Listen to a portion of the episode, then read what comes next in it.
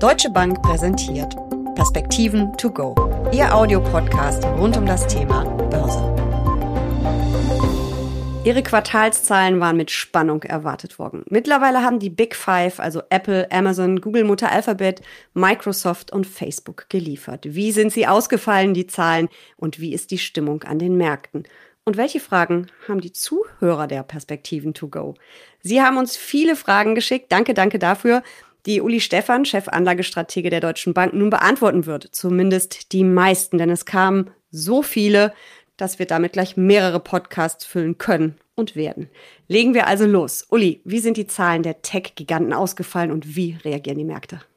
Ich glaube, unterm Strich kann man sagen, sehr positiv. Gerade die Großen haben wieder extrem gut berichtet, auch über den Erwartungen nochmal.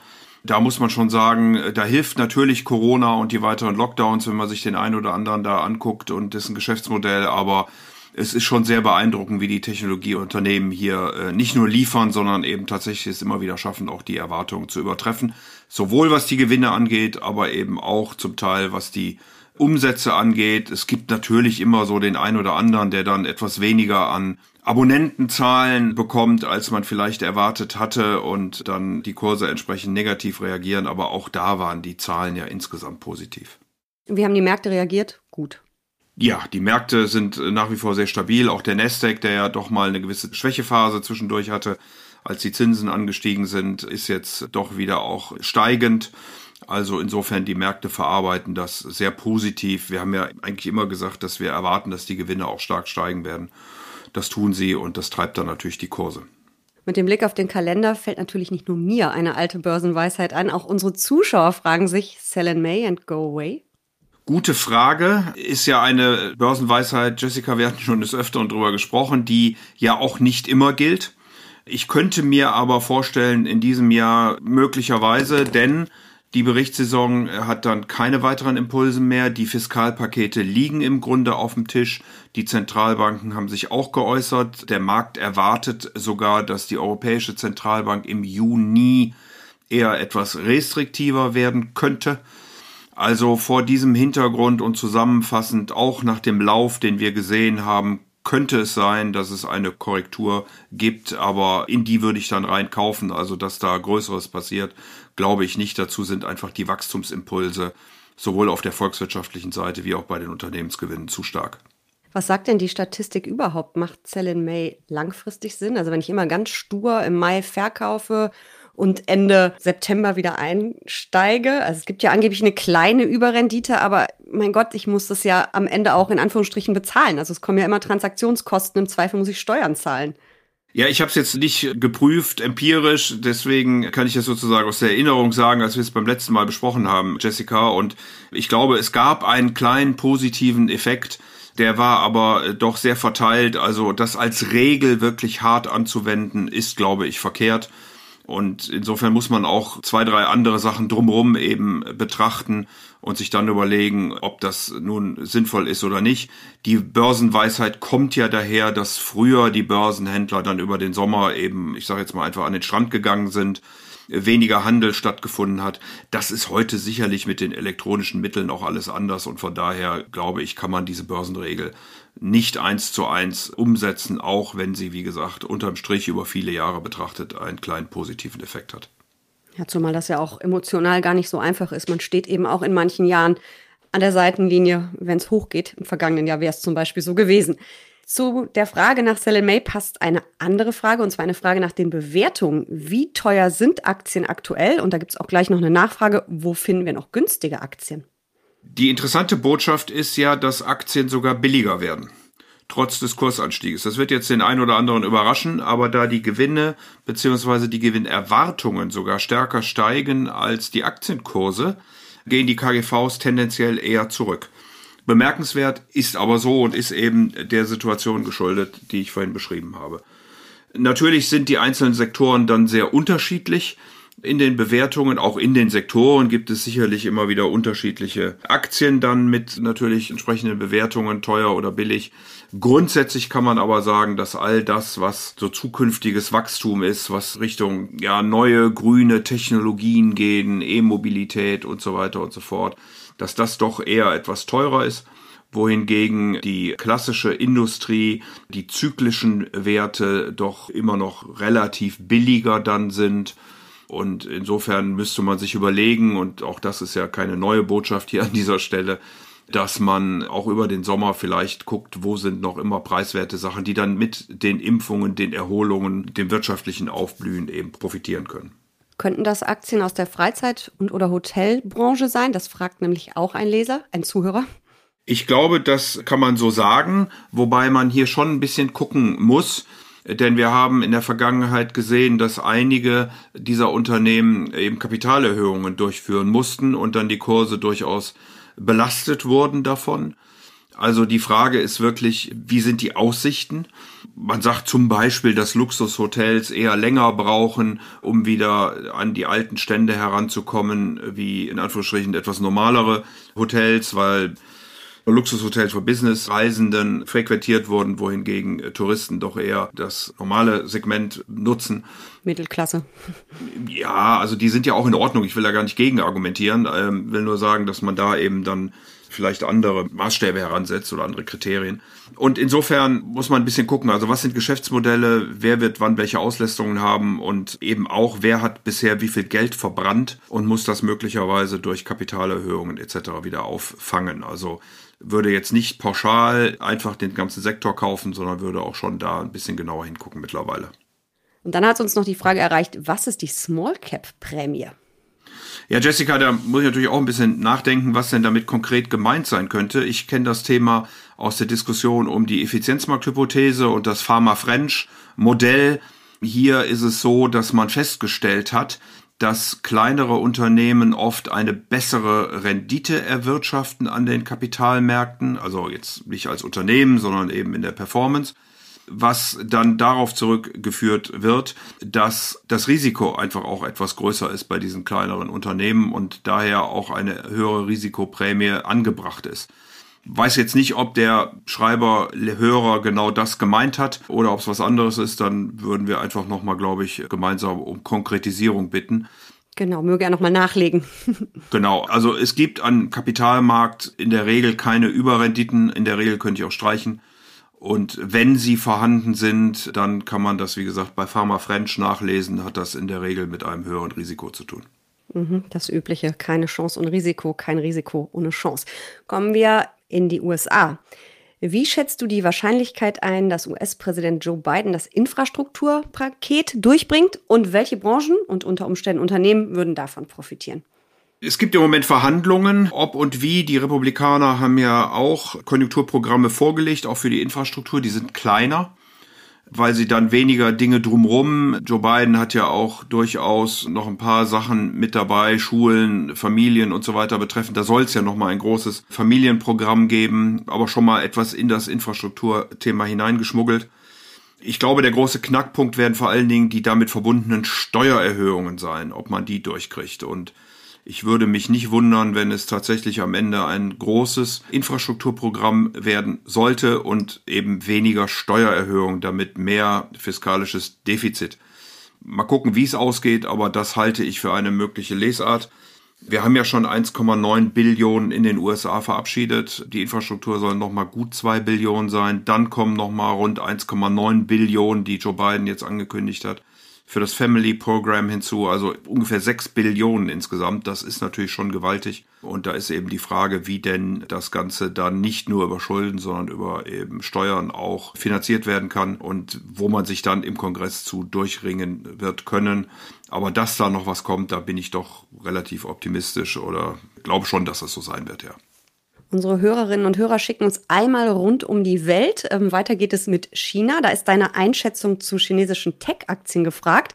Anmerkung dazu, außer Apple spielen Facebook, Netflix, Google keine Rolle in China. Eigentlich müssten die chinesischen Aktien doch so richtig durchstarten oder hängt das in Anführungsstrichen Alibaba-Schwert über allem? Ja, das Alibaba-Schwert ist sicherlich ein scharfes in China. Die kommunistische Partei zeigt, wer Herr am Hause ist. Das ist ohne Frage so. Im Grunde genommen haben die Chinesen sehr viele amerikanische Unternehmen, ich würde jetzt mal einfach sagen, kopiert. Also es gibt dann sozusagen immer einen chinesischen Zwilling dazu, der ähnliches abbildet. Die sind natürlich auch riesengroß, diese Unternehmen, weil natürlich China selbst auch ein gigantischer Markt ist. Aber wie gesagt, es hängt immer wieder dann auch die Politik darüber, die entscheidet, was wie gemacht werden kann. Das ist nicht nur bei Alibaba, wir haben das in der Vergangenheit auch bei Tencent und, und Spielen gesehen, die dann der Partei nicht gepasst haben. Einmal soll, glaube ich, irgendeine Spielfigur ausgesehen haben, wie der Staatspräsident. Also es kann schon an solchen Dingen liegen und äh, das muss man einfach wissen. Äh, nichtsdestotrotz sind natürlich diese Unternehmen gigantisch groß, haben riesige Plattformen, verdienen auch richtig Geld. Und das muss man dann einfach abwägen miteinander, wie man mit diesen ökonomischen Faktoren versus den politischen umgehen möchte. Mhm. Und nochmal China, wie können Anleger von der neuen Seidenstraße profitieren? Ja, die neue Seidenstraße ist im Wesentlichen ein Infrastruktur, aber dann eben auch ein Konsumprojekt. Das wird meistens nicht, glaube ich, ganz gesehen.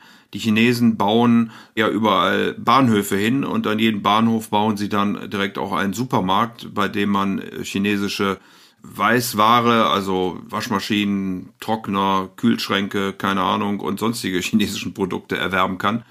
Und insofern ist das also ein gleich doppeltes Programm. Und man müsste sich dann die Unternehmen angucken, die eben daran beteiligt sind. Das sind ja sehr oft dann eben auch chinesische Unternehmen. Die Chinesen bringen ja nicht nur ihre Arbeiter mit, sondern dann auch eben ihre Unternehmen, die das bauen. Und man müsste auf Seiten vor allen Dingen auch der westlichen Länder gucken, wie man damit umgeht und wer davon profitieren kann. Der Duisburger Hafen ist jetzt, glaube ich, nicht direkt investierbar, aber ist ja einer der großen Umschlagpunkte beispielsweise oder Endpunkte dann für diese neue Seidenstraße auf der Schiene beispielsweise. Aber ja, das sind die Themen, die dort betroffen sind. Mhm, sehr spannend. Uns haben auch einige Fragen zur Anlagestrategie erreicht. Eine, da geht es darum, dass ja konservative Anlagen zur Stabilisierung in jedes Depot gehören, was natürlich in einer Zeit ohne Zinsen etwas schwierig ist. Der Leser und auch seine Ehefrau sind beide 68 Jahre alt und die Frage lautet, wie hoch sollte deiner Meinung nach der Anteil konservativer Anlagen sein und welche Anlagen sollten auf jeden Fall Bestand haben? Ja, das ist immer das Problem bei solchen Fragen, dass man natürlich insgesamt die Risikopräferenzen kennen müsste. Also wie ist die Risikofähigkeit, wie ist aber auch die Risikotoleranz, also wie viel kann man sozusagen nervlich aushalten, wie viel kann man sich auch erlauben, wie ist das gesamte finanzielle Umfeld, muss man von den Beträgen leben oder kann man sie auch im Zweifelsfalle dann weiterreichen. Also da sind viele Fragen zuerst mal zu beantworten, um eine solche Frage konkret zu beantworten. Grundsätzlich heißt es aber natürlich, dass man, vor allen Dingen wenn man davon leben muss, dann sukzessive Risiken abbauen sollte, weil es kann immer mal wieder an der Börse ein, in Anführungsstrichen, Unfall passieren.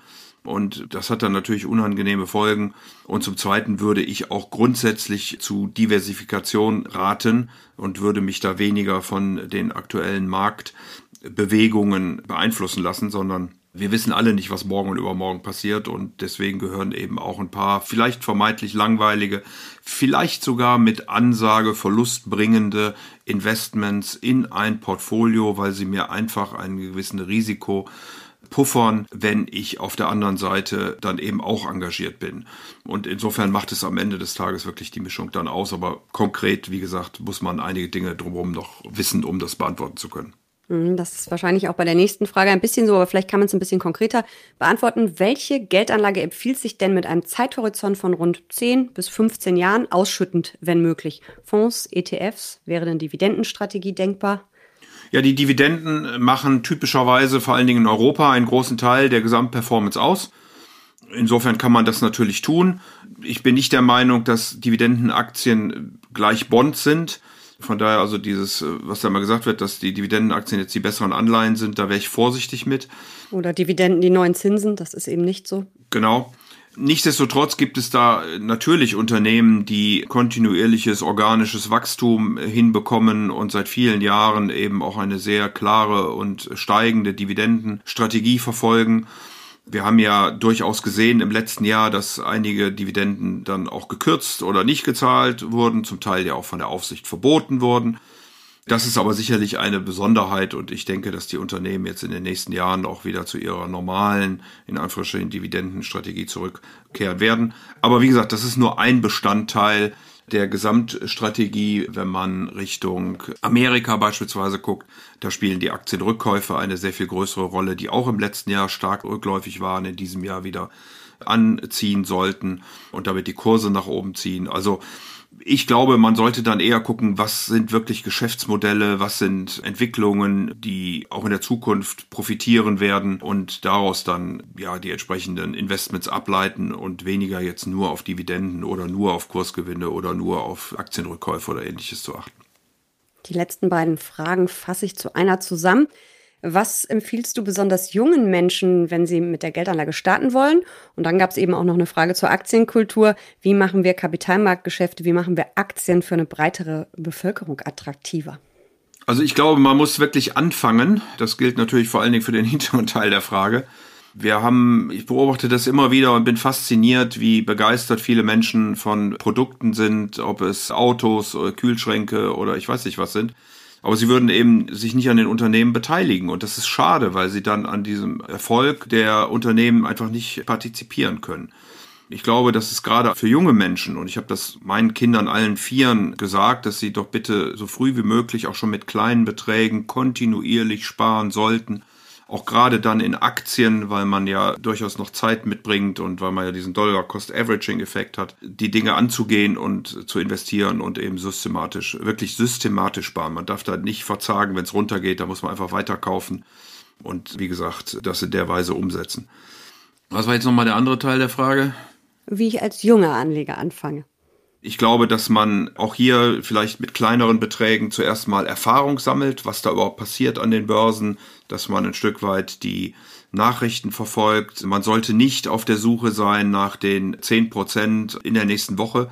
Da kann man schon mal Glück haben, da kann man aber genauso Pech haben. Also das ist schlichtweg nicht prognostizierbar, sondern man muss sich mit den Unternehmen ein Stück weit beschäftigen wenn man das nicht möchte, eben auf Fonds gehen und dann eben in sozusagen das Wachstum der nächsten Jahre bei diesen Unternehmen vertrauen und da investieren. Ich finde, das macht total viel Spaß, mal zu gucken, was es für Unternehmen gibt, auch wie Wertschöpfungsketten aufgeteilt heute, wie tief also die Arbeitsteilung wirklich ist und zu gucken, was für Produkte, was für Prozesse, äh, was für Logistik auch steckt dahinter.